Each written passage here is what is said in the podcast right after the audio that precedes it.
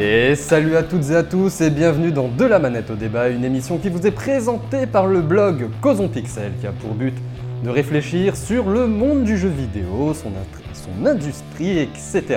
Alors en article ce mois-ci, eh bien, ce sont des articles du mois, du mois de juin, puisqu'on va rester sur Denaris et la destinée manifeste ainsi que Game of Thrones et le point de vue des victimes. Deux articles dans lesquels, pour analyser des petits points sur Game of Thrones, on passe par la théorie du mythe selon l'anthropologue et philosophe René Girard. En vidéo, ce mois-ci, nous avons Defcon ou la valeur de 1000 vies. Asseyez-vous Asseyez confortablement pour euh, essayer de vous plonger dans l'ambiance oppressante du jeu de introversion software Defcon, un jeu d'échecs où les pions sont des missiles nucléaires. Meilleur résumé. Et aujourd'hui, nous accueillons une nouvelle fois Tiffen. Salut. Florian. Salut. Damien. Bonjour à tous. Et moi là, on présente pas. ah ben... C'était Victor. Bon ben moi c'est Victor. Euh, bonjour. Pour le blanc, euh, évidemment, Victor. Nous sommes réunis encore une fois au grand complet. Je prédis de la canicule. Je ne sais pas pourquoi. Alors, avant de commencer l'émission, on va commencer par une petite introduction, une fois n'est pas coutume, dans cette émission qui parle de temps en temps de jeux vidéo, plus que le sujet, comme vous avez dû le lire, eh bien, concerne l'addiction aux jeux vidéo. L'addiction aux jeux vidéo fait polémique. Mana click, article non fouillé véhiculant une panique morale. Pendant ce temps, des psychologues, psychanalystes, psychiatres, etc. s'arrachent les cheveux quant à la reconnaissance d'une addiction aux jeux vidéo qu'ils combattent. Pourquoi ont-ils raison? Ou alors est-ce que l'OMS, l'Organisation mondiale de la santé qui a reconnu cette euh, nouvelle pathologie, a raison Eh bien commençons rapidement, si vous le voulez bien, par le petit traitement médiatique en guise euh, d'introduction au débat. Alors quand ça a été... Euh, le jeu vidéo, de toute façon, depuis de très très nombreuses années, est victime de énormément de stéréotypes, il le rend débile, euh, on prend souvent la pause des joueurs quand ils sont en train de jouer, soit très concentrés, soit seulement en train de profiter de leur jeu qui, est, qui est à l'opposé de la pause du sportif en train de courir, de faire un effort et de transpirer. D'ailleurs, il y, a une émission où, euh, je sais plus, je crois que c'est sur France 2, non? Je sais plus quelle émission et quel présentateur télé, mais il y a justement une image de joueur et le mec il dit oh, on dirait des débiles qui jouent. Euh, Ouais, il y a eu pas mal. Il est connu cet extrait, je sais plus d'où. Euh. Aussi, euh, c'est un drop dans la marque qu'il a utilisé pour leur émission euh, Pay to Free, où ça commence sa fois, ça dit Et voici des joueurs accros qui, qui tirent tous azimuts, même des civils, qui tuent tous azimuts, même des civils. bon, maintenant on en rigole, et d'ailleurs, pendant quelques années, ça, ça, a fini par se calmer. petit à petit, on en parlait un peu moins, on en parlait toujours d'un mauvais oeil, par contre. Mais quand le gaming disorder, le trouble du jeu vidéo, a été inscrit au début dans le brouillon de la classification internationale hmm. des maladies, dans la nouvelle révision de cette classification. Ça a à nouveau fait parler de lui. On a parlé euh, d'addiction aux jeux vidéo dans les médias. Et c'est assez hallucinant parce qu'il y a eu un, un florilège d'articles jamais fouillés ou alors des décontextualisations de professionnels et ça, ça véhiculait une, peur, enfin de, ce que je me souviens de, de mon expérience en en parlant, c'était ah oui mais vous voyez maintenant les jeux vidéo ça rend accro et tout, faut faire gaffe, euh, des fois faut, faut les interdire. La majorité des articles, du moins que j'ai pu lire, je sais pas vous, mais c'était pas. C'est du fast-food journalistique. C'était un vieux hein. discours qui avait déjà été énoncé sur le jeu vidéo, il y a, comme tu dis, il y a quelques années. Parce qu'il y avait deux discours prédominants, c'était ça rend accro et ça rend violent. Avec notamment le massacre de Columbine où euh, avait trouvé que les jeunes avaient joué à Doom et que du coup ça les avait entraînés à tuer des gens. Et avant le jeu vidéo, c'était les romans de Stephen King. Euh, et avant c'était le rock. Et avant c'était le rock. Il y a toujours quelque chose, ouais. Voilà. Et c'est vrai qu'on l'avait perdu ce discours-là et puis il revient maintenant. Mais en même temps, c'est concomitant avec les affaires des lootbox. Tout à fait tout. Alors on va peut-être plutôt revenir vers la fin euh, de. ne spoil euh, pas, s'il te plaît. pas, bien sûr.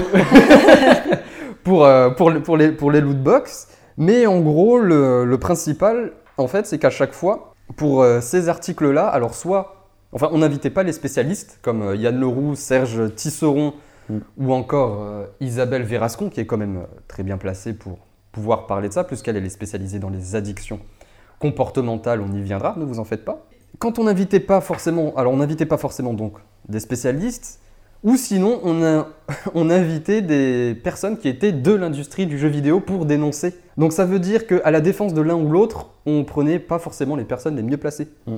Je me souviens, c'était, euh, je sais plus, du, ça venait du SNJV, non pas du SNJV, mais euh, d'un truc comme le sel, en gros. Et en fait, ces, ces organismes fustigeaient l'addiction aux jeux vidéo, mais vous faites partie de l'industrie, peut-être que ceux qui devraient fustiger, ce seraient les spécialistes de la médecine, parce que ce sont des spécialistes de la médecine qui, dans le cadre de l'OMS, ont discuté de cette addiction-là. Ah, mais peut-être que les spécialistes de la médecine, ils n'ont pas la meilleure com euh, par rapport à euh, le syndicat euh, des défenseurs du jeu vidéo, tu vois. Donc, Et effectivement, mais dans l'argumentaire. Et surtout, j'ai lu une news là il y a pas longtemps sur Gamecult, parce qu'il y a eu un, je sais pas si c'était un procès, mais en tout cas une sorte de, de jugement, je sais plus quel État américain, et c'était par rapport au lootbox. Et en fait, le, le, juge et les parties civiles demandaient, enfin questionner les entreprises, dont il y avait notamment euh, Epic Games, donc qui est le, oui, oui. le, développeur de Fortnite. EA Games aussi. Et EA Games, c'était de leur demander, mais est-ce que vous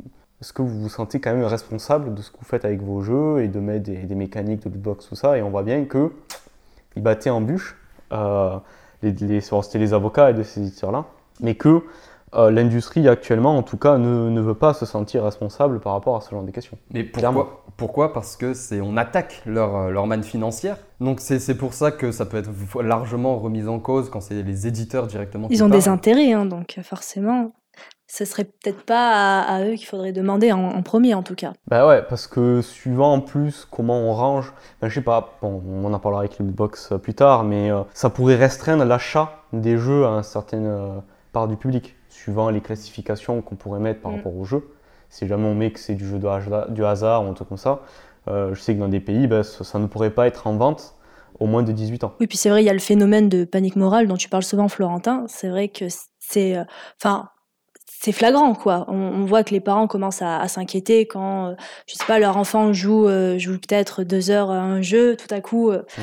Ils se disent ah mais est-ce que mon enfant a pas un problème? Est-ce qu'il n'est pas malade? Et euh, il y a de plus en plus ce discours-là auprès des profs aussi. Les profs euh, se posent des questions. euh, pourquoi l'enfant n'écoute pas en cours? Bah peut-être qu'il joue aux jeux vidéo toute la nuit. Par rapport à ça, je pense aussi qu'il y a un, un, un, des problèmes qui est lié à, à ce que tu dis, c'est le fait que maintenant, dans le, dans le discours public, il y a, il y a, y a plein d'éléments de psychologie qui sont venus s'ajouter aux interprétations, Mm. comme, euh, bah, comme par exemple, il y a la mode de trouver des pervers narcissiques un peu partout. Oui, la psycho pour les nuls, non Là, ouais, là, là, là, à mon avis, il y a aussi ce côté euh, de, de, jouer un peu les psychologues de comptoir et d'essayer de trouver soi-même euh, le, euh, le, le, le, média déterminant qui pose problème. Et à mon avis, ben, c'est pour ça que le jeu vidéo aussi est souvent, euh, souvent un peu une victime de, de ces interprétations psychologiques. euh. Ouais. Et en même temps, c'est ça qui est paradoxal, c'est que il y a quand même toute une frange de la population qui va revendiquer être addict à certaines choses. Beaucoup de gens qui vont dire je suis addict aux séries. Alors moi une fois j'avais vu quelqu'un qui avait un, un Tupperware, il y avait marqué Water Addict. Et il y, y, a un petit discours, alors sûrement un discours marketing, qui positive un petit peu d'être euh, addict, ça entre guillemets. Ça, ça, dépend ton média. Enfin, sur, ton sur média, certaines choses. L'objet. Voilà. Si, si, vous faites attention sur, euh, sur les, les, les, pubs Facebook pour genre des jeux navigateurs ou même des fois sur portable des jeux, des jeux complètement ouais. pourris, c'est en mode, c'est en mode ouais, ce jeu est tellement cool que vous allez être addict, euh, tellement il est trop bien. Et tu vois, c'est ce que tu pointes un peu, c'est au niveau du langage, il y a une sorte de confusion entre une vraie pathologie qui fait souffrir et un comportement qu'on veut. En, fait, quand on dit addict, c'est juste une personne engagée totalement dans euh, telle chose. Et il y a une sorte de, de brouillard euh, qui facilite pas les choses. Quoi. En parlant d'engagement des personnes, ce qui fait s'offusquer les psychologues, eh bien justement, c'est cela, c'est pathologiser quelque chose qui a attrait au plaisir. Parce que la frontière est floue, alors euh, certains disent que c'est euh, une addiction comportementale. Mm. On va revenir tout à l'heure, on, ouais. on, va développer rapidement. Mais les addictions comportementales ne font absolument pas consensus dans le monde scientifique. Tout d'abord parce que l'objet euh, addictif n'a pas de propriété psychoactive, ça peut être n'importe quoi, ça peut être le sport, le travail, et que c'est plein d'autres plein d'autres choses encore. L'alimentation, je crois qu'on la boulimie ou l'anorexie, ça peut rentrer là-dedans. C'est ça. Et ce qui ne fait pas consensus dans les addictions comportementales, c'est que la, la, frontière, et ça c'est même euh, Isabelle Verascon, qui est une euh, psychoclinicienne, si je, si je, si je me souviens bien, enfin tout sera dans la description au niveau des sources, vous en faites pas, qui dit que pour les addictions comportementales, effectivement, la frontière est floue. Plus que la frontière, c'est quand ça devient néfaste pour l'individu. Mm. Et un scientifique, ça ne lui suffit, suffit pas pour euh, porter un, un diagnostic. Né- né- Néfaste, il faut corréler avec une perte de contrôle sur l'activité. Tout à fait, oui. Oui, ça peut correspondre à tout un tas d'activités, comme tu Bien sûr. disais, le travail, le sport. Et, et en fait, ce qui est, ce qui est paradoxal avec les, les addictions comportementales, c'est que beaucoup de comportements sont même valorisés par la société.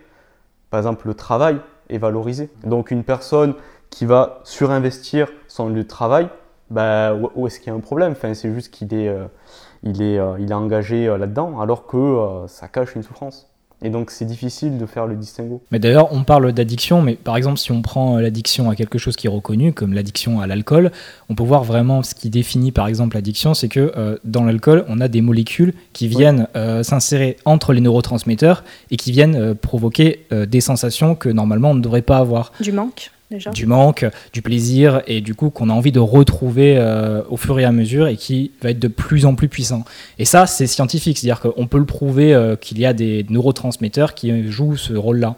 Alors que par exemple pour le jeu vidéo, bah, il n'y a pas de substance directement euh, dans le produit qui va venir altérer euh, votre perception de ce que vous ressentez. C'est purement euh, subjectif là pour le coup. Donc c'est vrai que le flou il est beaucoup plus La- la- important là. L'addiction avec objet, souvent on dit aussi. Voilà. le fait de prendre une substance. euh, Mais euh, il n'empêche que dans l'addiction comportementale, en, en particulier pour celle du jeu vidéo, mais même pour les autres, ça vient quand même faire intervenir le circuit de la récompense que j'avais parlé au, au- à la première vidéo. Et du coup, ça reste quand même euh, quelque chose qui agit sur, sur le Alors, cerveau. tu peux, euh, en, en deux phrases, quand même réexpliquer le, le circuit de la récompense le- le circuit de la récompense, c'est le fait qu'après un effort euh, accompli, un objectif atteint, il y a tout un circuit, alors je ne me rappelle plus exactement quelles zones du cerveau sont impliquées, mais qui récompense l'individu avec la libération. Alors c'est la Dopamine. do- Dopamine, ouais. voilà, qui est l'hormone du plaisir. Et euh, ça engage à, répé- à, à reproduire à nouveau cette action-là pour avoir ça. Et on sait que chez des personnes addictes, le circuit de la récompense est fortement sollicité, plus que d'habitude. C'est ce qui l'amène au ce qu'on appelle le- le- la tolérance. Le fait que, par exemple, au début, euh, une certaine dose suffira pour apporter le plaisir, et ensuite la tolérance va augmenter, donc il faudra boire encore plus d'alcool pour... Parce que l'addiction, c'est une recherche de plaisir. Un plaisir un peu euh, d'extase, comme ça. Et c'est pour ça que les, psycho, les psys ne sont pas d'accord avec une reconnaissance de l'addiction tout court aux jeux vidéo, parce que l'addiction, bah, comme tu l'as dit Damien, en gros, tu as le syndrome de sevrage, quand tu t'arrêtes, bah, quand tu te fais sevrer, tu peux être en manque, tu peux avoir la température corporelle qui monte, euh, devenir euh, très, très agressif, ton corps en lui-même ressent Oui, c'est visible, il y a des conséquences euh, visibles. il y a de, de très fortes conséquences. Donc c'est pour ça que le mot addiction, utilisé déjà à tort et à travers dans les médias, fait beaucoup de mal. Déjà, la, la stigmatisation au niveau de ceux qui jouent aux jeux vidéo, même surtout des, des plus jeunes, qui ne savent pas forcément comment se défendre parfois, quand on leur dit euh, t'es un addict. Et aussi, pour, c'est pour cela que l'addiction comportementale ne fait pas consensus de dire addiction comportementale, parce qu'il n'y a pas exactement les mêmes symptômes qu'une addiction, même s'il y a la comportementale derrière. Je ne sais pas si je suis clair à ce niveau-là. Et d'ailleurs, le- C'est-à-dire que ton objet, pardon, excuse-moi, ton médiateur qui te rend addict compor- comportemental n'a pas de propriété psychoactive et n'engendre pas ça. de syndrome de sevrage. Parce qu'en fait, ce qui est addict, c'est- pas l'objet, c'est le comportement. Donc vous pouvez jouer à un jeu vidéo sans tomber dans une addiction. Là où si jamais vous commencez à prendre euh, des drogues dures, ça va devenir compliqué de pas, euh, de, de pas tomber addict. Mais d'ailleurs, le- le- dans le texte de l'OMS, est-ce qu'il y a vraiment le mot addiction dans le. Trouble, il me semble. Non, ils Voilà. disent trouble du jeu vidéo, mais c'est rangé juste à côté des de l'addiction au jeu d'argent. Parce que du coup, c'est beaucoup plus utilisé euh, en termes journalistiques que par l'OMS euh, elle-même. C'est-à-dire qu'on parle de l'addiction Ah, parce euh, que. Il y, a- il y a quand même des, des docteurs qui utilisent, qui disent des joueurs qui sont accros aux jeux vidéo. Oui. Donc c'est pour ça que il y a même des psys, c'est euh, bah, Yann Leroux, par exemple, qui arrête pas de s'arracher les cheveux à chaque fois que quelqu'un dit ah ouais mais il est accro aux jeux vidéo et qui fait ah, attendez mais si tu lis beaucoup, si tu passes autant de temps à lire qu'à jouer aux jeux vidéo, est-ce que tu es accro ou pas? Ou tu joues du piano toute la journée pour t'entraîner, euh, c'est pareil, c'est pas forcément un comportement qui paraît très sain.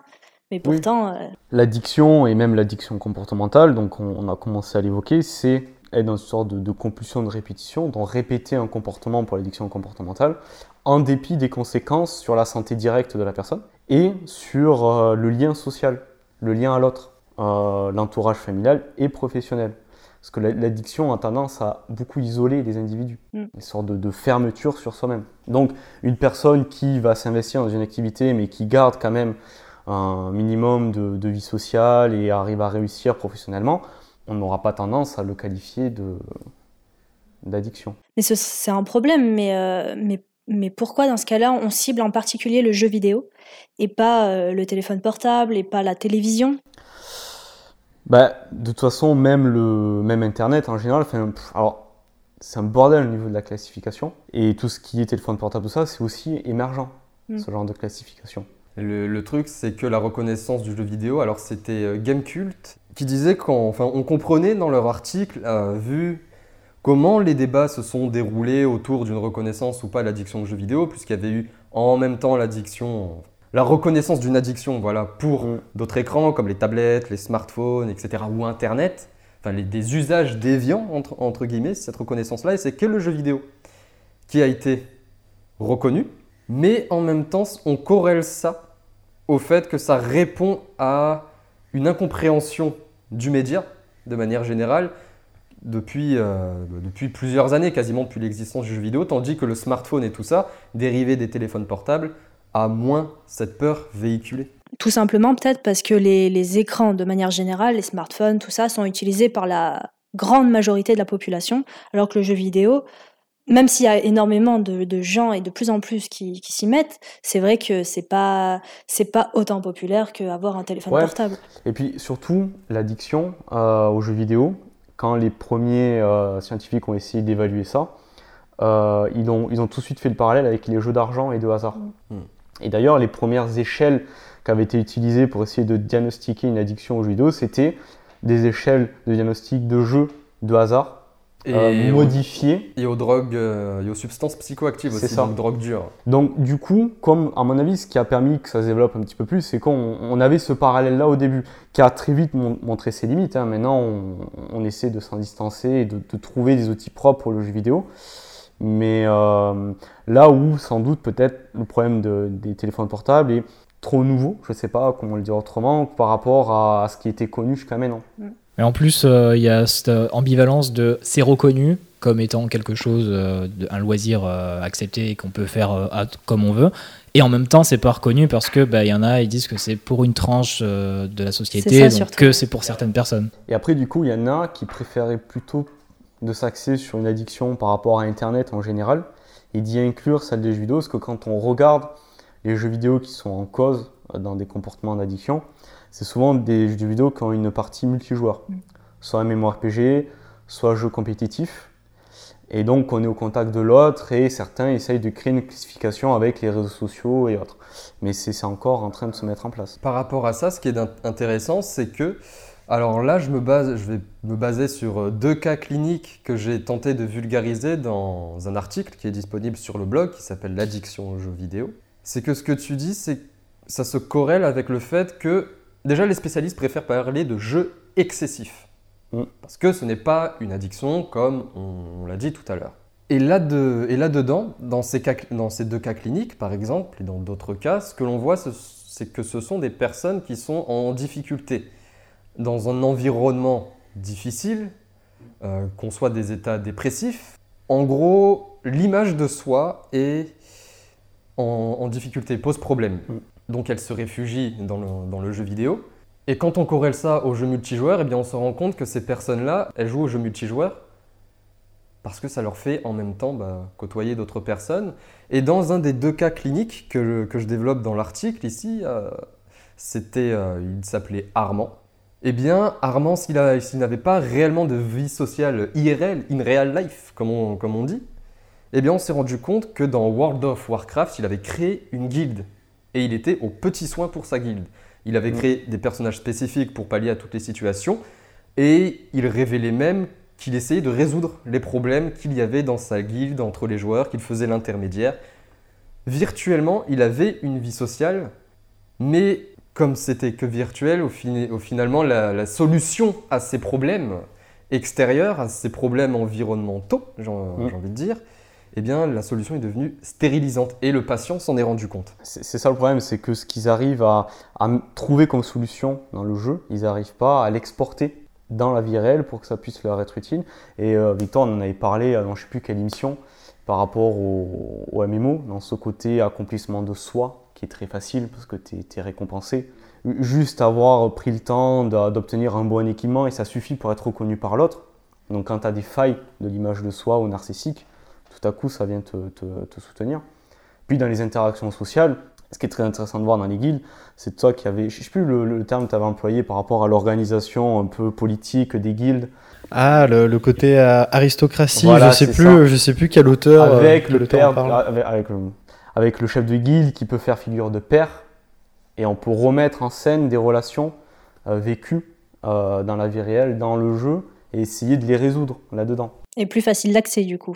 Plus facile d'accès. Donc c'est pour ça que c'est particulièrement les jeux en ligne qui sont euh, qui permettent ça. Ce qui est intéressant, c'est que c'est comme sur Internet, on se crée une fausse identité, mais sur cette fausse identité-là, on va projeter autre chose, soit qui peut nous aider à nous améliorer, ou alors une personnalité complètement différente, la personnalité rêvée que, que l'on voudrait avoir, etc. Vraiment, je vulgarise avec de très très gros mots. Et un truc aussi qui est compliqué par rapport à l'addiction, c'est que ça touche, euh, quand ça touche des, des adolescents, déjà que c'est une période de crise qui est un peu particulière, avec des remaniements identitaires, pulsionnels et tout ce qu'on veut, c'est courant dans, dans- dans l'adolescence d'avoir des petites périodes, justement un petit peu d'addiction où on se cherche.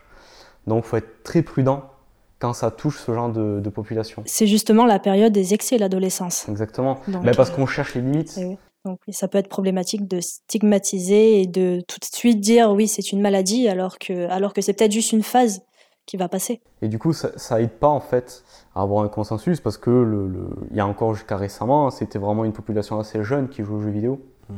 Donc euh, on trouvait ces troubles-là chez cette population-là et période d'adolescence, c'est compliqué. Donc peut-être plus tard, avec la, la population de joueurs qui va vieillir. Bon, déjà, statistiquement, la population de Oui. joueurs est déjà vieille, hein, mais euh, c'est peut-être parce que les jeunes sont plus médiatisés que les vieux, justement, qui Sans ont doute. tendance à être moins visibles, en tout cas.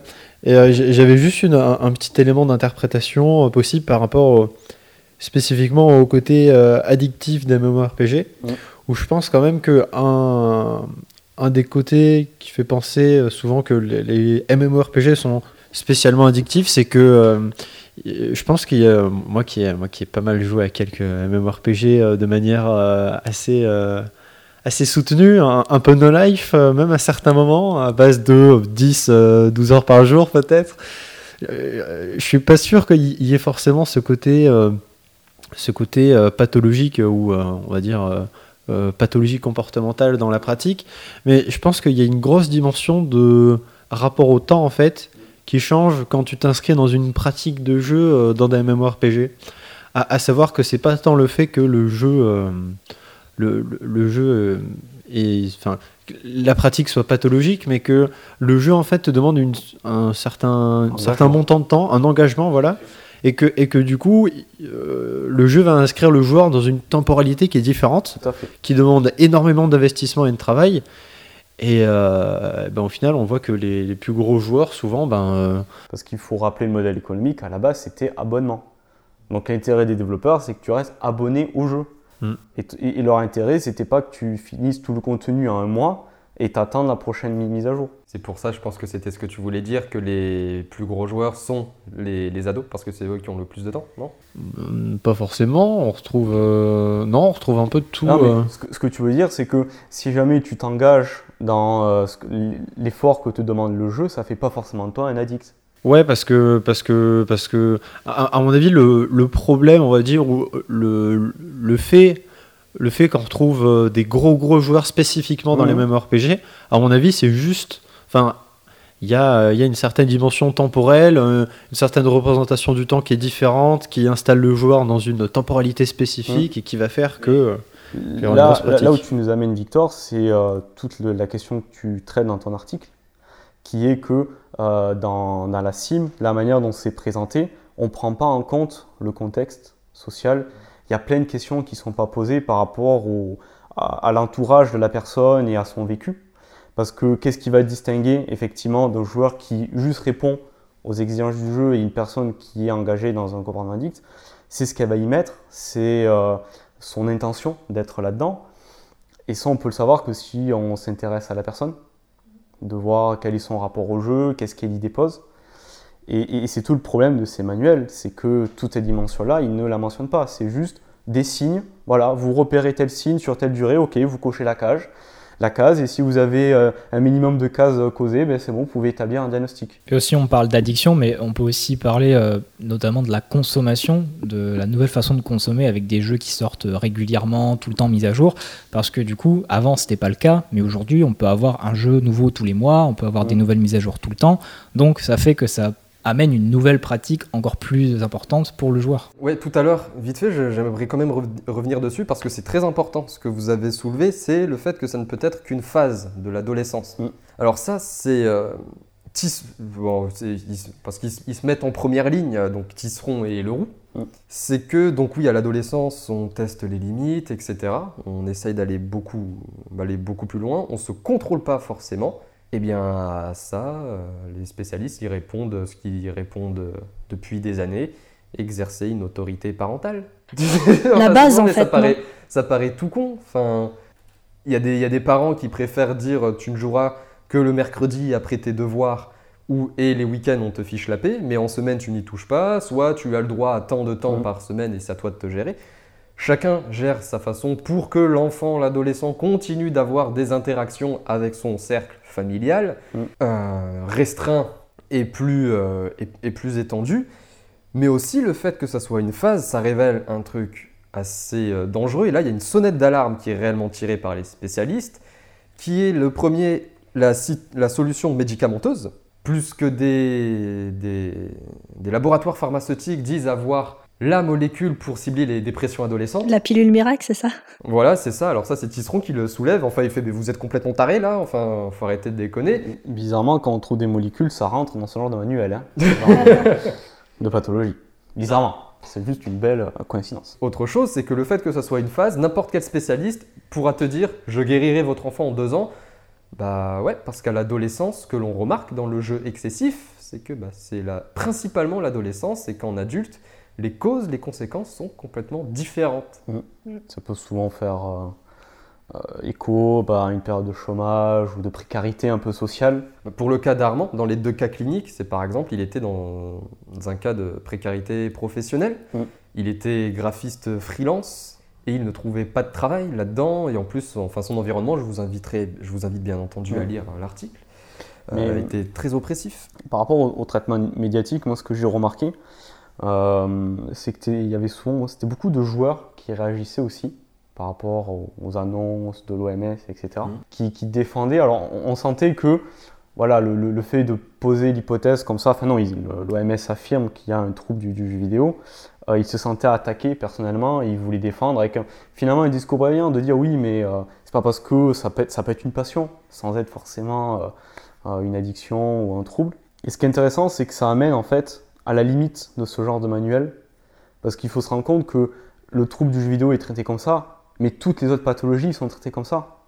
Et ça, on s'en inquiète pas, parce que, bah oui, voilà, la schizophrénie ou les autres pathologies, c'est établi que c'est des maladies dont, bon, quand on les évalue avec des, des, cases à cocher, euh, ça ne trouble pas. Mais là, quand on en parle du jeu vidéo, ça pose problème. Et c'est très bien que ça pose problème, parce que ça, ça remet en question aussi ces manuels. Il y a un équivalent américain qui s'appelle le DSM, qui est tout aussi célèbre, voire même plus. Euh, Mais d'ailleurs, c'est parti du DSM. Le, DSM, je ne sais plus si c'est la quatrième édition ou la cinquième édition. Quatrième, euh, c'était l'American Psychiatric Association, ça. qui est une référence mondiale et qui avait mis le gaming disorder et plus euh, jeu en ligne comme des catégories demandant plus de recherche. C'est ça. Et pas une validation. Ils avaient été plus prudents. Le problème, c'est d'ailleurs ce qui est intéressant de remonter, le problème c'est que tout le monde s'est comporté en cryptozoologiste, a mis, comme tu as dit, euh, des, critères pour l'addiction aux drogues dures, etc. Et on a fait comme euh, yalla, on y allait quoi. Mm. Mais ça, ça aurait pu être évité. C'est Yann Leroux qui le soulève dans le jeu vidéo, ça rend pas idiot, que je vous conseille d'ailleurs si vous êtes un parent, que vous voulez comprendre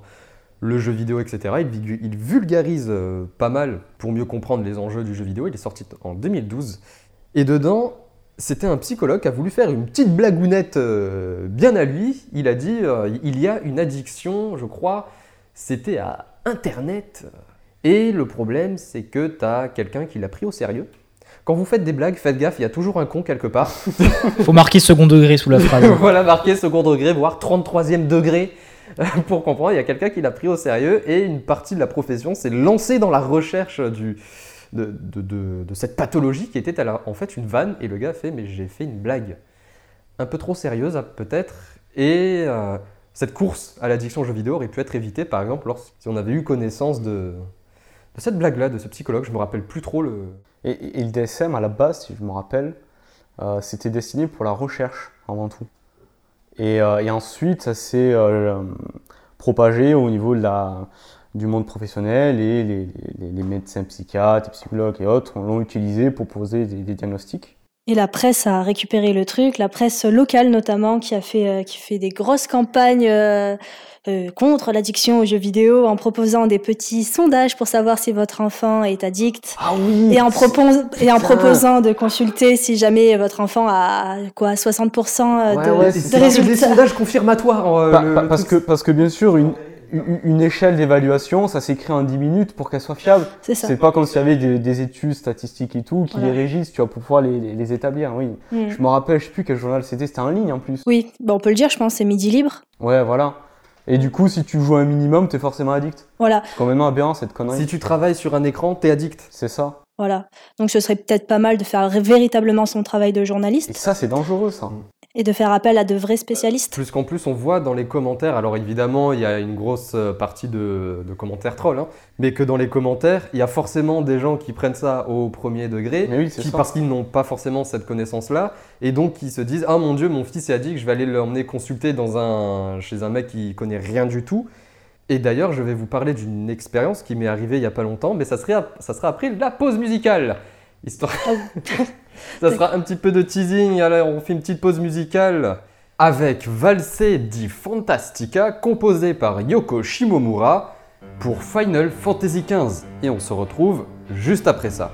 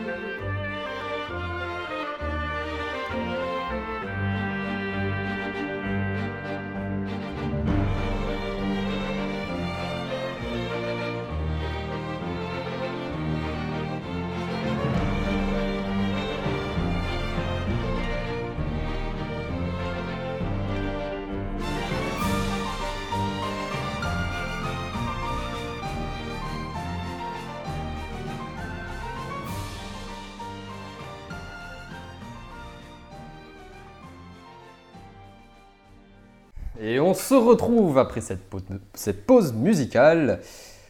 Alors, je vous avais dit que je parlerais du- d'une expérience que j'avais eue par rapport à ça. C'était euh, dans le collège où maintenant je travaillais. Alors avant d'aller plus loin, je tiens à préciser que j'étais là plutôt en tant que médiateur. Je ne remplaçais pas un psychologue et je passe vraiment à très gros traits sur cette histoire. Donc, euh, euh, certains détails vont passer à la trappe.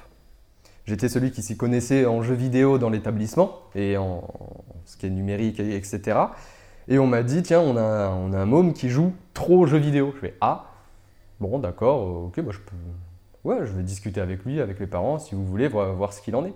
Et je fais la connaissance de l'enfant. Je parle pas tout de suite avec lui, je regarde plutôt dans l'établissement, je suis plutôt attentif. Puis il y avait un atelier où on utilisait de l'informatique et je me rendais compte qu'il était super actif. Tout ce qui était informatique, il était même en avance sur tout le monde. Euh, Il prenait de l'avance, etc. Donc euh, je discute avec la mère, je fais tiens, je fais alors qu'est-ce qu'il en est pour, euh, pour le jeu vidéo et tout ça? Elle fait bah je vois pas pourquoi on, on, m'a- on m'a appelé, Elle fait parce que nous on joue, on joue avec lui, il est fils unique donc il joue tout seul. Il fait dès qu'il a terminé de jouer avec ses jouets, bah il joue. Il joue aux jeux vidéo mais ses notes, bon elles sont pas folichonnes mais elles suivent et il pose jamais problème. Elle fait par contre oui, euh, il, est sou- il est souvent dans la lune. Je fais ah mais alors pourquoi on m'a demandé de vous voir? Enfin, je, lui, je lui pose la question et elle me dit, euh, bah, je sais pas, j'ai dit à une prof euh, bah, que ses activités c'était euh, bah, jouer aux jeux vidéo. Et là, Ah. c'est le drame. Voilà, et là ça a été le drame. Je fais, ah mais c'est juste ça. Parce qu'après je, je, question- je- questionnais la mère et elle était tout à fait au courant du temps de jeu, de à quoi jouait son enfant. Elle m'expliquait que elle, elle limitait les écrans. Quand c'était non, c'était non, c'était fini, définitif. Et puis je revois l'enfant ensuite euh, dans ces mêmes ateliers-là. Et je le revois de temps en temps en classe, en passant dans les classes. Ouais, dans les classes, il est dans la lune, mais dès que c'était un truc de- de- en informatique, il était à fond, mais plus concentré, tu meurs. Et il était très doué dans ce qu'il faisait. Donc je pense que c'était juste qu'il s'ennuyait en classe et qu'il n'était pas attentif. C'est juste un problème de bah, soit quand même concentré en classe, et après tu pourras faire ce que tu veux. Donc là, c'était un petit cas de panique euh, morale, mais qui n'était pas très grave. Mais c'était juste pour expliquer, parce qu'on a dit jeux vidéo, et bien là, alors Ah tout à coup, ça, ça a été monté en épingle. En épingle. Mais quand même, je tiens à, à dire que l'établissement était plutôt attentif et à l'écoute à ce niveau-là, et qu'ils se sont quand même dit, euh, bon, ça va, tout va bien. Ouais. Et sur la panique morale pour la violence dans le jeu vidéo, c'est vrai qu'il y a eu, euh, je crois, l'attentat en Australie, me semble, si je dis pas de bêtises, très récemment, où le, où le tueur a, a dit s'être euh, inspiré ou, enfin, de Fortnite, parce que c'était un gros joueur de Fortnite. Et tout à coup, il y a, y a plein de parents qui se sont dit, bon, nos enfants, ils jouent à ce jeu et, euh, ils vont devenir des tueurs en série. Et moi, j'ai eu ce cas justement d'un d'un petit garçon, d'un petit garçon, bon, il n'est pas si petit que ça, mais bon, disons euh, 10-11 ans, qui, euh, qui jouait à Fortnite, comme tous ses copains euh, d'école. Et, euh, et sa maman lui a interdit de jouer parce que justement, elle avait entendu ça. Elle avait entendu dire que peut-être qu'il allait aller dans la rue avec une calache et tuer tout le monde. Et lui me dit, mais non, mais je vais, vais pas faire ça. Moi, je, je veux, je, je vais pas tuer des gens. C'est un jeu vidéo. C'est pour de faux. C'est, oui. c'est pas la réalité. C'est- tellement prendre les, les- si c'est des, des enfants qui sont concernés pour des cons. C'est-à-dire, on leur dit, bah, tu sais pas faire la distinction entre la réalité et le monde imaginaire. Non mais sérieux. Ouais. Il y a un truc. Il y a un truc que je trouve particulièrement marrant par rapport à ça. Je sais pas si on en avait, enfin si j'en avais déjà parlé avant ou pas, mais c'est euh, ce, qu'on, ce que les, les parents généralement reprochent aux, aux enfants qui jouent aux jeux vidéo en fait, c'est exactement ce qu'ils font dans euh, dans leur euh, processus de pensée, on va dire, à savoir euh, penser que les, parents reprochent aux enfants de penser que ils pensent que le jeu vidéo c'est la vraie vie. Donc ils vont partir du postulat que l'enfant, quand il va jouer aux jeux vidéo, il va penser que c'est la vraie vie, alors que c'est justement les parents qui, qui considèrent le jeu vidéo comme la vraie vie, parce que dans, dans les symboliques, par exemple, ils vont, ils vont considérer que si un gamin de euh, 11 ans tue euh, quelqu'un, un passant dans la rue dans GTA, ça a le même, euh, le même registre symbolique que si tu es quelqu'un dans la, dans la vraie vie, dans la rue, etc. Et C'est le- juste leur méconnaissance du, du médium, quoi. Et donc, ouais, Mais ce qui est, ce qui est dommage, c'est que par exemple, on ne... il n'y a pas le lien de se dire avec le cinéma, qu'est-ce qu'il en est? Puisque le cinéma maintenant c'est plus accepté. Si on regarde dans l'histoire du cinéma, À l'époque, c'était vu dans les années 10, un peu plus avant, donc euh, fin 1800, toute fin 1800. Je crois que je suis en train de dire une connerie. Oui, parce que. ouais.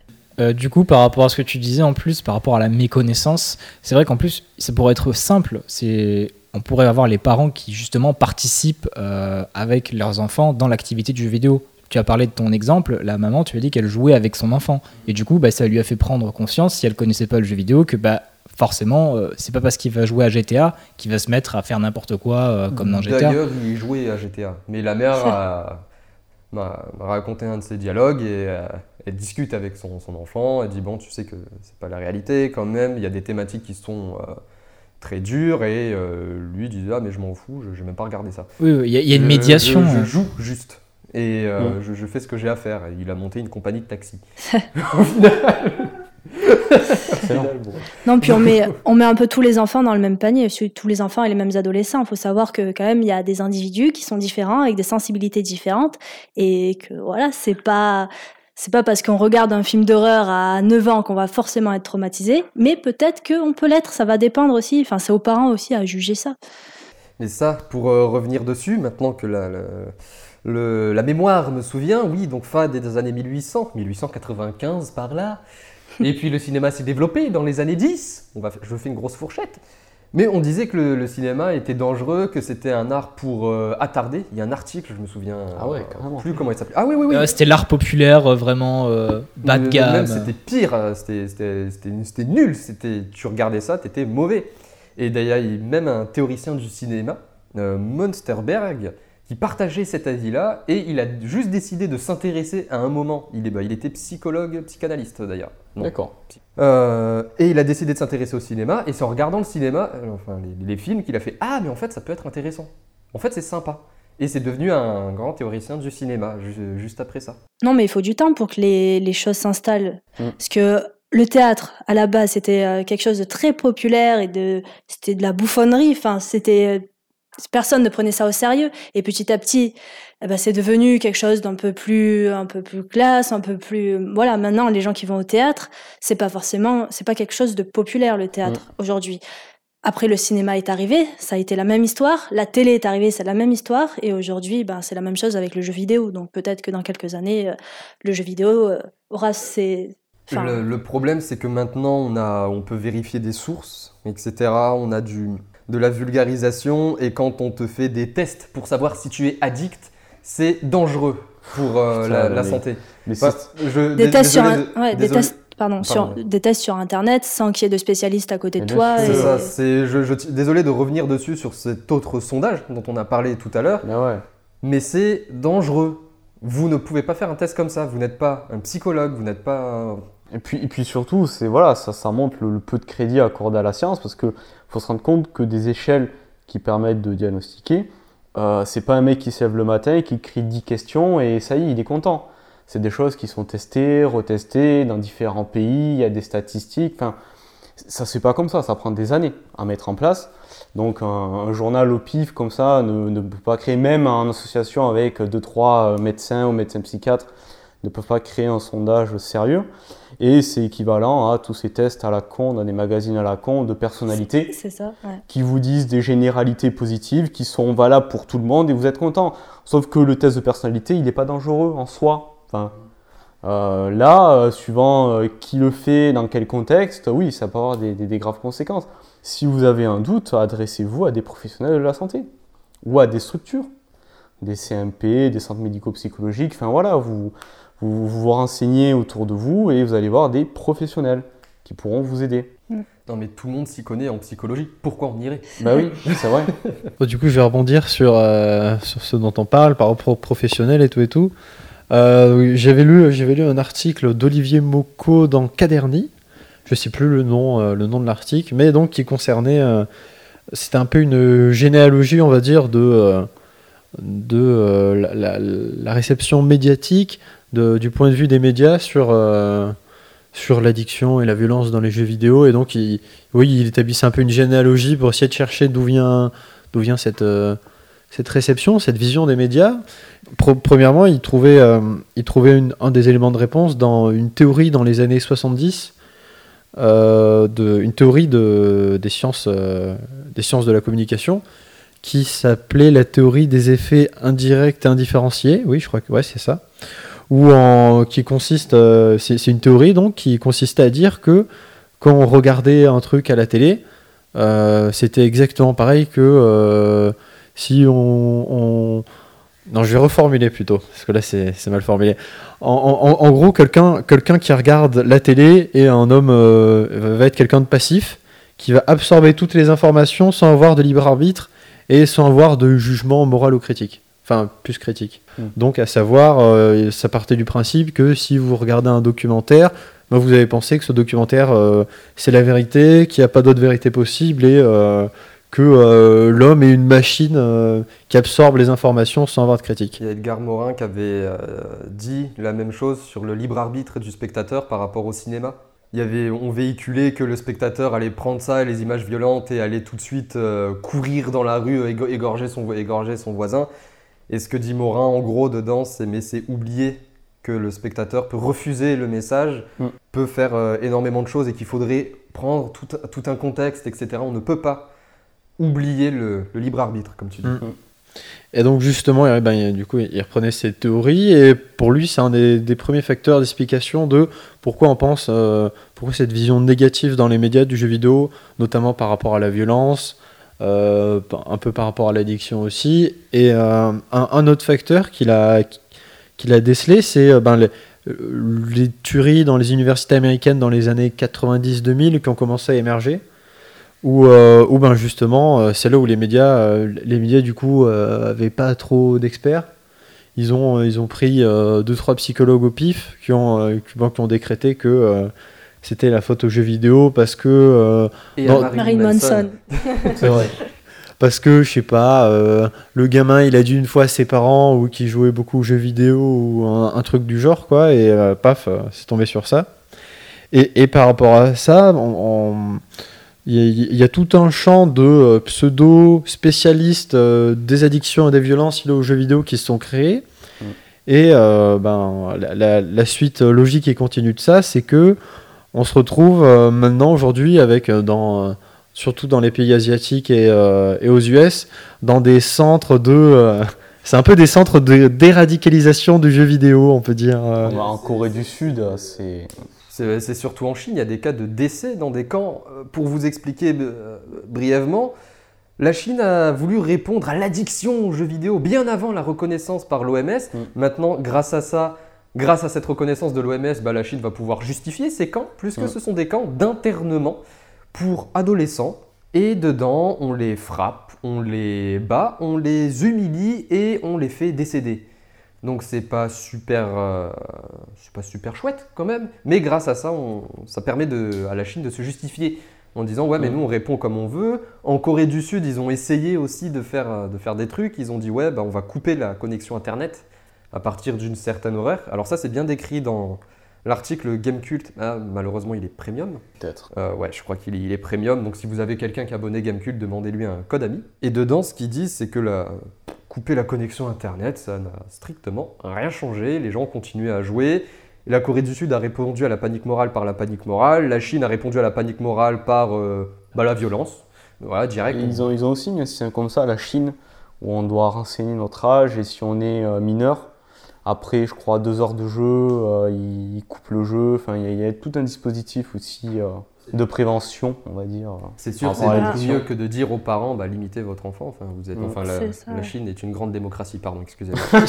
J'avais entendu vite fait, bon après ça c'est c'est des trucs à vérifier, mais que, euh, que justement par rapport au système de notation qu'il y a en Chine, euh, le- le- les heures passées jouées aux jeux vidéo étaient comptabilisées et qu'il y, avait un lien entre euh, le système de notation des, euh, des citoyens et, euh, et euh, les heures passées à jouer. Pour ceux qui ne sont pas au courant, la Chine est en train de, pour, pour expliquer ce que tu dis, Victor, est en train de noter ses citoyens par rapport à leur comportement. C'est-à-dire, vous, il y a une reconnaissance faciale de chaque instant dans la vie de tous les jours, dans la vie privée, etc.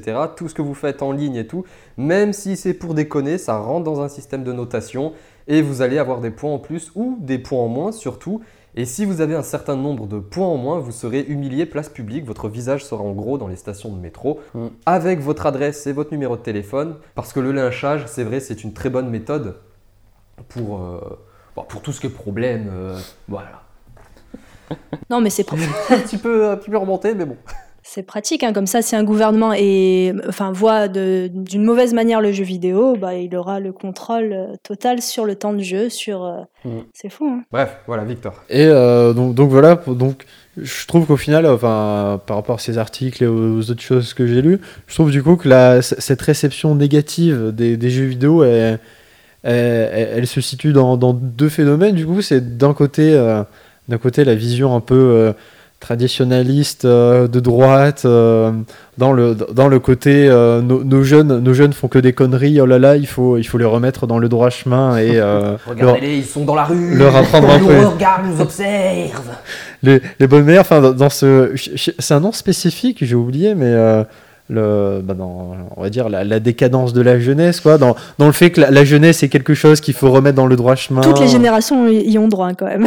En fait, je suis en train de penser à Sarkozy, tu sais, en bas de l'immeuble. Elles vous font peur, hein, ces racailles Euh, Venez voir, vous font peur, ces racailles Ah, c'est- un peu ça. Enfin bon, voilà, ce, ce côté, euh, ce côté un peu. euh, enfin, vous avez compris le, le- le délire. Et, et d'un autre côté, ben, je trouve qu'il faut quand même pas oublier toute la dimension économique qui se joue à travers le fait de pathologiser quelque chose. Parce que, comme, comme vous l'avez brièvement dit, si on pathologise, ben, par exemple, la pratique du jeu vidéo, ça veut dire qu'on on, on va considérer qu'il y a des- du coup des remèdes ou des, des, des processus de guérison, on va dire, des processus d'encadrement. Et ces processus, eh ben, ils, vont être, euh, ils vont avoir des répercussions économiques, à savoir l'ouverture de centres qui vont générer de l'argent Mm. avec des patients, à savoir il euh, y a ces molécules euh, dont on a parlé au début. Là, aussi aussi les, les, euh, tout, tout ce qui est dans le domaine euh, tout ce qui est dans le domaine médicamenteux. Peut-être on va finir par voir émerger des, euh, des pilules anti-addiction aux jeux vidéo. C'est très possible mais malheureusement. c'est- ce que dit Ser- Serge Tisseron dans un de ses articles, c'est qu'il faut faire gaffe maintenant parce que là, ce que tu, bah, ce que tu décris, c'est intéressant, ça met le doigt sur l'inversion hiérarchique clinique. Donc, c'est-à-dire traiter sans savoir. Parce que Mm. normalement, en clinique, on cherche à savoir ce que c'est, euh, la, la pathologie, les symptômes. Une fois qu'on sait, on traite la maladie. Mais on ne peut pas traiter quelque chose si on ne sait pas ce que c'est, si on ne sait pas d'où ça vient. Et là, ça devient dangereux. Et donc là, on- toutes les solutions. Tu vont- sais qu'on on en est un temps où on découvre des molécules avant de savoir à quelle pathologie elle peut soigner. Donc on met en place des médocs et après on trouve quelle pathologie rentre dans le soin qu'elles peuvent, qu'elles peuvent prodiguer. Pour vous soigner de GTA, prenez la pilule bleue. Non mais Oh, ouais. on, on- on en est là en fait. Et, et- et- et surtout, tu le, tu le soulignes dans ton article, souvent le- le- l'addiction est, un, est une béquille, est une tentative de Euh, l'individu. le jeu excessif, dans ce cas, vaut Oui. mieux dire. addiction comportementale ou jeu excessif, euh, est une tentative de, euh, de se sortir d'une souffrance et d'un problème. Et c'est souvent une souffrance qui, était, qui est déjà connue actuellement du, du monde de la santé. Moi, par exemple, cette année, j'ai dû faire un stage que, que j'ai fait au sein d'un CMP, un centre médico-psychologique. Et on a accueilli un adolescent qui avait des, un jeu excessif sur Fortnite. Alors, on l'a connu parce qu'il a été hospi- hospitalisé à cause d'une euh, dénutrition puisqu'il se nourrissait très peu à part en grignotant à droite à gauche. Et euh, ben, en prenant le temps de le rencontrer et de commencer un petit peu à s'intéresser à, à son trajet de vie, ben, on s'est aperçu que euh, son, son jeu excessif cachait un deuil difficile. Et donc on a travaillé sur ça, sur le deuil. Oui, ça aurait pu être autre chose que le jeu vidéo. Ça aurait pu être autre chose que le jeu vidéo. Ça, ça a été le, le jeu vidéo. Donc monter des centres spécifiques, est-ce que euh, c'est nécessaire? Je sais pas. Tu es en train de dire qu'il faut écouter les patients. Ben ouais, et, et- et pas se contenter de cocher des cases. je, je- je reviens sur ça, mais c'est vrai que réduire euh, un sujet à quelques cases, quelques signes qu'on évalue, c'est compliqué quand même. En plus, euh, par rapport à ce que je disais, le côté un peu mercantile, c'est vrai que, euh, par exemple, l'État, il prend un certain pourcentage sur euh, l'alcool et les cigarettes parce que c'est considéré comme des produits euh, addictifs. Mais il Non, pour- c'est la TVA. hein. non, mais il, il- il taxe plus ça parce que généralement, on considère que taxer quelque chose qui est considéré comme mauvais euh, pour la santé, c'est pas pas quelque chose de mauvais en soi parce que de toute façon, euh, ça gênera personne. Personne va s'en plaindre. Alors que du coup, bah, il pourrait peut-être faire même ça pour le jeu vidéo, dire que du coup, comme c'est une addiction et que ça peut être potentiellement dangereux, on peut le taxer encore plus. Je crois qu'il y a un homme politique qui avait essayé de faire ça. euh, Ouais, je crois que c'était c'était Dupont-Aignan. C'était il y a. Vous n'entendez. Alors, il n'y a pas des micros partout, mais sachez qu'il y a eu des rires à droite et à gauche. Attendez, je, je vais vous l'amener. Lol. et euh, il avait répondu à une question et il avait dit oui, euh, vu que ça rapporte de l'argent, pourquoi pas taxer en plus le jeu vidéo. Euh, je crois que j'étais au lycée à ce moment-là. Je pense pas que ça arrivera d'ici là, parce... mais euh, voilà, c'était pour l'anecdote. Moi, ça m'a fait rire. Donc. Euh. Par contre, on parle de cette panique morale, des centres qui commencent à ouvrir, tout ça, enfin à l'étranger. Mais, euh, mais l'inverse peut être dangereux aussi, que les entreprises de jeux vidéo disent non, il n'y a aucun problème. Et sauf que bon, il y a. Ça, c'est ce qu'elles disent actuellement. Le Oui. problème, c'est qu'elles peuvent plus totalement le nier parce que les spécialistes, euh, Verascon, Tisseron, Leroux, etc., certes, Michael Stora aussi, qui est connu en France, qui est un psychologue. voilà, certes disent il y a défendent le jeu vidéo, mais derrière, ils disent attention, jeu excessif quand même. Ils cachent un mal, ils cachent une dépression, euh, ce, que, ce que vous voulez, une dépréciation de soi, enfin, peu importe. Mais il y a un jeu excessif, et ça, on peut pas fermer les yeux. Le trop est toujours dangereux, c'est c'est dans la vie en général. Donc. Mais ça qui est intéressant, là, ce- ce- cette affaire-là euh, juridique qu'il y a eu de, de commencer à, à mettre les éditeurs face à leurs responsabilités et à commencer à leur dire mais vous êtes, il faut que vous soyez responsable un peu des jeux que vous créez, des systèmes que vous mettez en place. Donc si vous mettez des lootbox ou autre, soyez responsable et, ça pose des questions, oui, comment réguler ça? Ce qui est marrant de voir justement, c'est qu'il il se dédouane en disant que non, le jeu vidéo n'est pas, euh, pas, il n'y a pas de pratique addictive ou il n'y a pas de tendance addictive dans, euh, dans, dans, dans le game design, on va dire, par rapport au loot box, ce genre de trucs. Et en même temps, parallèlement, ils engagent des euh, psychologues, des sociopsychologues pour, euh, pour essayer de gratter vraiment le plus euh, le côté addictogène C'est ça euh, le pire. euh. de la chose. Ils basent leur marketing sur ça quand même. C'est pour l'engagement, comme dit Ubisoft. La passion. Point Godwin Ouais Bah ouais, mais c'est ça, si on é- é- écoutez le discours des, des gros éditeurs maintenant, c'est ils cherchent à ce que le joueur s'engage, ça c'est un joli mot, dans les jeux. Parce que maintenant c'est des jeux services, on en a longuement parlé. Tout ça pour dire la rétention, de l'attention et tout ça. Et le problème des lootbox, des coffres à butin que tu as failli spoiler tout à l'heure, Oui. euh, qui est en, en gros, alors ça a failli euh, réellement se déchaîner à l'approche de EA Games et dans son Star Wars Battlefront. Ouais, c'est C'est- le 2 Ouais, C'est le 2, oui. Ça a été l'exemple. euh, En gros, euh, Overwatch le fait aussi pour des aspects cosmétiques, enfin chacun a son truc, plus ou moins nécessaire. Et en fait, vous avez un coffre. Vous devez dépenser. Alors, vous devez soit farmer, c'est-à-dire jouer beaucoup au jeu pour avoir la monnaie du- virtuelle du jeu et acheter ce coffre. Mm. Donc, vous restez plus longtemps pour avoir votre coffre. Soit vous achetez avec votre véritable argent qui est enregistré dans la Play, etc. Et vous avez un certain pourcentage de chance d'avoir tel ou tel objet. Donc, on commence à avoir une mécanique de jeu d'argent Mm. là-dedans. Et là, les États, euh, les- c'était l'État de Hawaï aux États-Unis, et c'est remonté, d'où ce procès avec E- Epic et EA Games. La Belgique a légiféré, elle, elle- enfin, elle s'est pas laissé faire, elle a- qui a dit si vous mettez des mécaniques de jeu d'argent, c'est cramé pour vous, c'est du jeu, c'est du jeu d'argent. C'est-à-dire que vous tombez sous cette ju- juridiction-là, donc il vous faut un permis pour pouvoir revendre ça, et en plus ce sera interdit aux, aux gens d'au moins 18 ans. C'est ça. Sauf que comme on sait que ce genre de jeu, c'est beaucoup de mineurs qui y jouent, les éditeurs sont un peu emmerdés. La France, par contre, réagit très, très, très, beaucoup trop lentement, je trouve. Mm. Parce que ce qui est intéressant dans cette polémique-là, c'est donc cette mécanique de jeu d'argent, mais elle fonctionne aussi dans l'engagement du jeu. Comme, comme on a dit tout à l'heure, l'engagement, euh, on va rester plus longtemps sur le jeu, Mm. et donc euh, on va continuer de farmer, de jouer au jeu, et on va acheter les DLC suivants. Mais non, on s'engage dans le jeu vidéo, s'il vous plaît. Et le problème, c'est que on... s'il y a un problème de jeu excessif dedans, et qu'il se lie au problème des lootbox, ça peut être assez néfaste, puisqu'il y a des, des enfants, euh, des adultes aussi d'ailleurs, hein, Mm. qui ont dépensé des fortunes dans, dans les coffres à butin, qui n'ont pas forcément eu leur, leur objet, ou alors, euh, même s'ils voulaient l'avoir un deuxième, donc ils ont continué à dépenser, à dépenser beaucoup d'argent. Le, le- alors, je sais qu'il y a un article Game Cult, et je crois qu'il y a une vidéo de Doc Gero qui parle spécifiquement du Battle Pass ou du Game Pass, je sais plus, de Fortnite. Et euh, il explique comment c'est présenté pour que ça donne envie aux gens d'acheter. Enfin, on, met- on mettra les liens dans la description, c'est assez génial. Ce qu'il faut Vous préciser. aurez toutes nos sources dans la, dé- dans la, Voilà. dans la description. Il faut préciser que les lootbox, euh, de la manière dont elles s'ouvrent, ça fait l'objet d'une petite séquence cinématique qui est très très bien étudiée. C'est les bruitages, la mise en scène sont faits pour vraiment euh, attiser le, le- le- la surprise. Et que juste déjà ouvrir une caisse de butin est une récompense en soi pour nous pousser à répéter euh, l'ouverture. Et après, il y a toute la mécanique du hasard. euh. C'est pour ça que une des premières mesures qui a été imposée aux éditeurs, c'est d'afficher concrètement si j'ouvre cette caisse-là, quel pourcentage j'ai d'obtenir tel équipement, quel pourcentage j'ai d'obtenir tel équipement. Un minimum de visibilité, parce qu'au début, il n'y avait aucune visibilité. Ouais. Après, on est dans un système, pour pas dire société, qui valorise les excès de manière générale. Euh, c'est vrai qu'on voit pour le sport, euh, il y a le marketing qui est de plus en plus utilisé, mais pas seulement pour les sportifs de haut niveau, pour encourager euh, les hommes, les femmes qui n'étaient pas du tout dans le sport Mm. à aller à la salle tous les jours, mais de manière très très ex- excessive. C'est ce que quand tu mentionnes la société addictogène de Verascon, Non, pas Verascon, euh, Couteauron.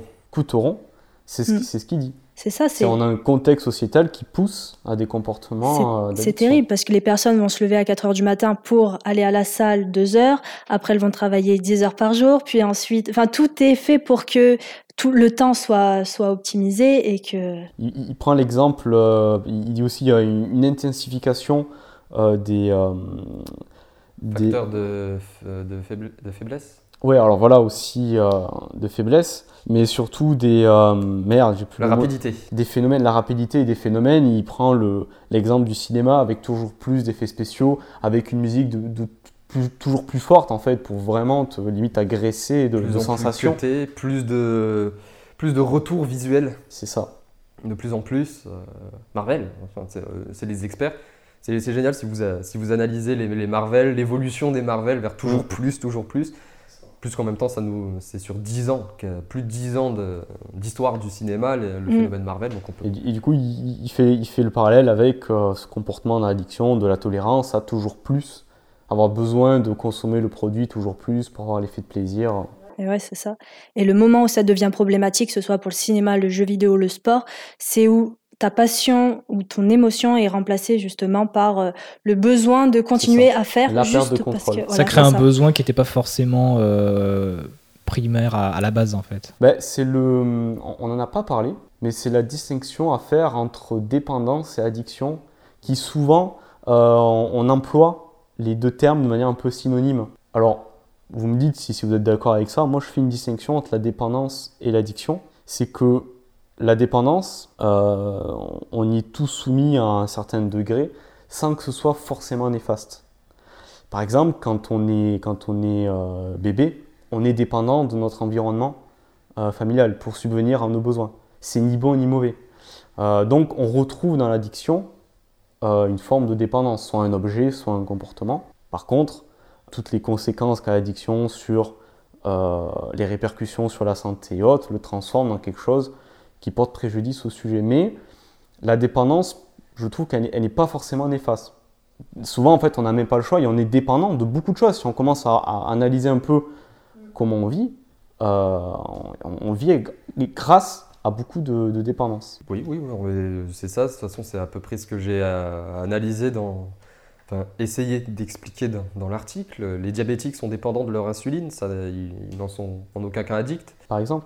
Et le, le- juste pour finir, le mot addiction, en fait, euh, au niveau de l'étymologie, ça renvoie à un mot euh, latin, je ne sais plus si c'est addictere ou additere. Euh, C'était une mesure judiciaire dans la Rome antique.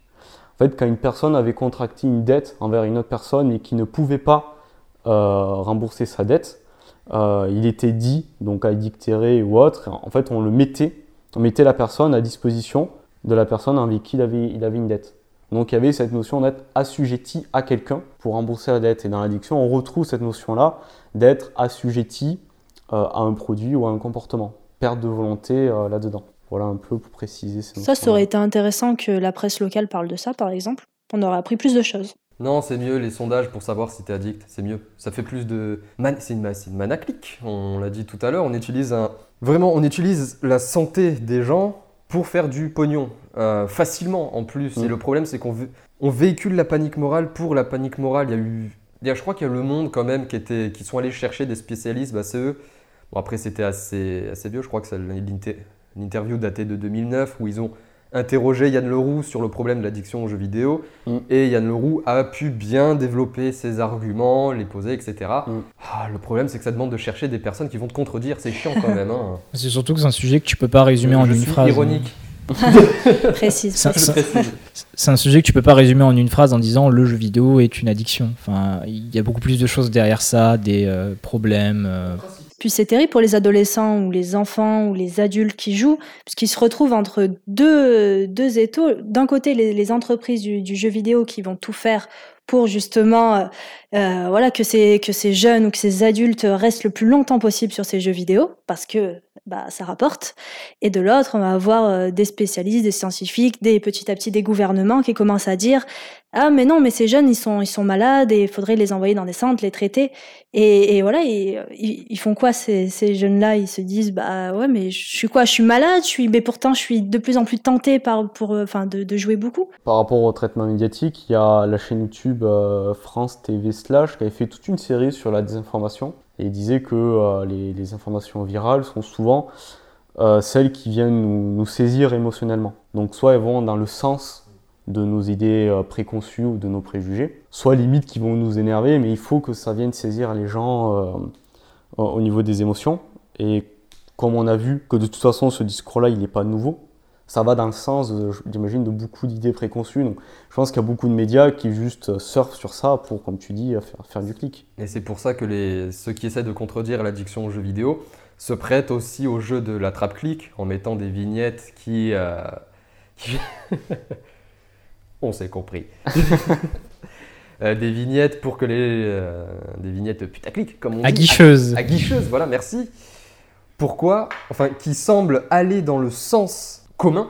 Par exemple, oui, le jeu vidéo est une addiction, alors que l'article démonte l'addiction aux jeux vidéo. Pourquoi? Parce que ce visuel-là, les gens qu'on cherche à convaincre vont cliquer, tandis que si c'était un visuel, c'est tri- c'est- c'est triste à dire, hein, mais tandis que si c'était pas un visuel comme ça, eh bien les gens les plus concernés ne vont pas cliquer dessus et ça ne va être que les spécialistes qui sont déjà d'accord.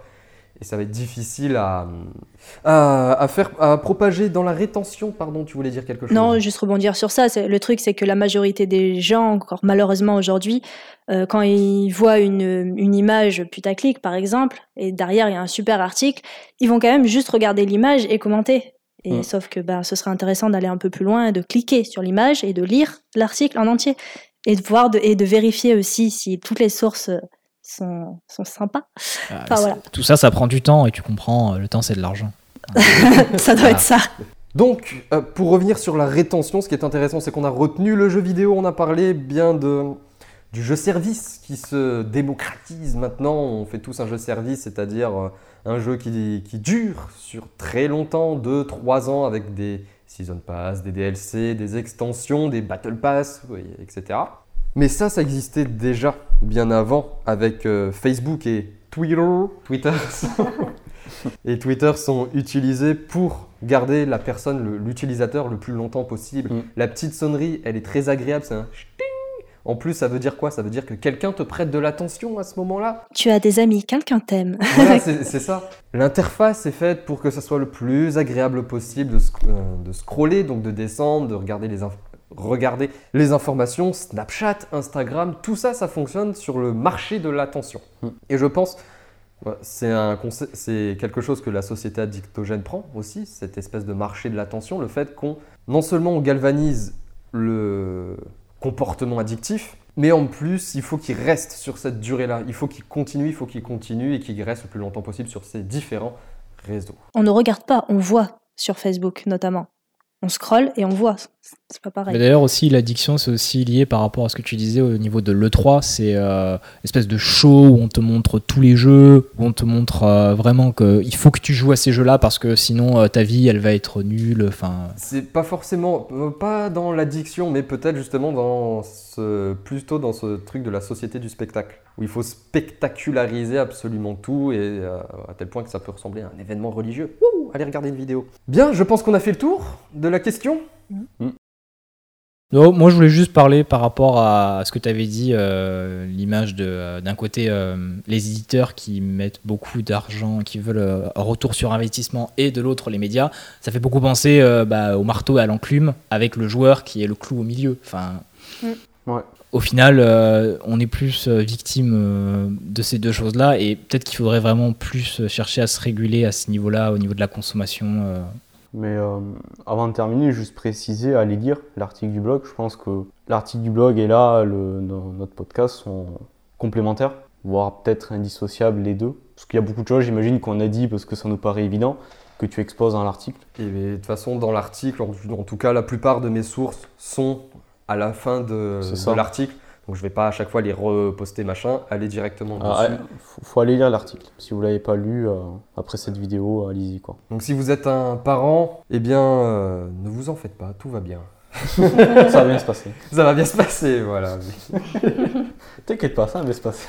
Non, mais, mais ne vous en faites pas parce que l'addiction a été montée en épingle, ça a été des recherches confirmatoires, tandis que d'autres recherches pointaient du doigt aussi quelque chose qu'on n'a pas dit, mais que tous les jeux vidéo ont été mis dans le même panier, mais jouer à Skyrim ou à League of Legends et Fortnite, ce sont des compétences différentes, Mm. des personnalités différentes, ce sont des personnes différentes qui vont jouer à ces jeux, ce sont des, des jeux qui, ont des règles de game design tellement opposées pour certaines que euh, on ne peut pas les mettre dans le même bateau. Et oui, d'ailleurs, on parle jamais de l'intérêt que ça apporte euh, à jouer à des jeux vidéo, les compétences que ça développe. Personne n'en parle jamais. On en parle de plus en plus Ouais. de ces compétences-là, mais c'est l'industrie. Oui, mais dans qui ce débat-là de l'addiction. Euh, je crois que Leroux et Tisseron euh, cherchent- montraient quand même qu'on pouvait développer des compétences à ce niveau-là. Euh, dans une gestion d'équipe, quand tu crées une guilde et que tu es un peu le, le ch- le chef, le, le chef de cette guilde, que tu essaies de faire en sorte que tout va bien, des- un peu du management, de la ressource, hum- de la ressource humaine, euh, dirait-on. Ou alors euh, des réflexes et une coordination main-œil de, de, de titan, parfois, selon les jeux, surtout les jeux d'arcade japonais. Mm. Donc, euh, donc voilà, problème. Oui. Par rapport à ce que tu disais aussi, euh, le fait qu'on mette tout dans le même panier, bah, par exemple, si on prend des jeux qu'on voit plus comme des expériences, Journey, euh, des petits jeux vraiment pas très longs euh, qui prennent que quelques heures, bah, c'est vrai que tu peux pas les comparer à des Skyrim ou à des euh, League of Legends qui te prennent beaucoup plus de temps, beaucoup plus d'investissement euh, et d'apprentissage euh, des mécaniques. Ouais, aussi, ouais. Eh bien, merci à vous, mesdames et messieurs. Bah, merci. Eh bien, merci de nous avoir écoutés et eh bien c'était la dernière de la saison de d'LMAD parce que nous nous retrouvons bien entendu au mois de septembre pour euh, une nouvelle saison. Je crois que au moment où je vous parle actuellement, deux autres vidéos devraient sortir sur Causon Pixel, un spécial vacances et une petite annonce d'une deuxième chaîne qui va faire son apparition. Oh, ce teaser. Voilà, c'est ça. Ouais, j'en profite, j'en profite. Sur ce, merci à vous. Vous pouvez encore une fois aller voir nos sources si vous voulez plus de détails. Réellement, on vous invite à, on vous invite à les lire, à prendre ce temps-là pour tenter de comprendre et éviter euh, soit les fausses informations, soit la panique morale, c'est-à-dire tout le monde va commencer à flipper sur un sujet pourtant euh, qui n'a pas lieu d'être et exercer l'autorité parentale quand ça s'y prête. Jouez, jouez avec vos enfants, c'est tout. Jouez avec vos enfants. Prenez le temps de jouer avec vos enfants. tout comme on peut se mater un bon film. Encore une fois, merci à vous. Et cette fois, on va vraiment se quitter. Merci à vous qui nous écoutez et on se dit rendez-vous dans pas longtemps si vous euh, pour Causons Pixel en général et au mois de septembre pour de la manette au débat. Ciao. Et à Ciao. bientôt. Au revoir. Et restez critiques envers le pixel.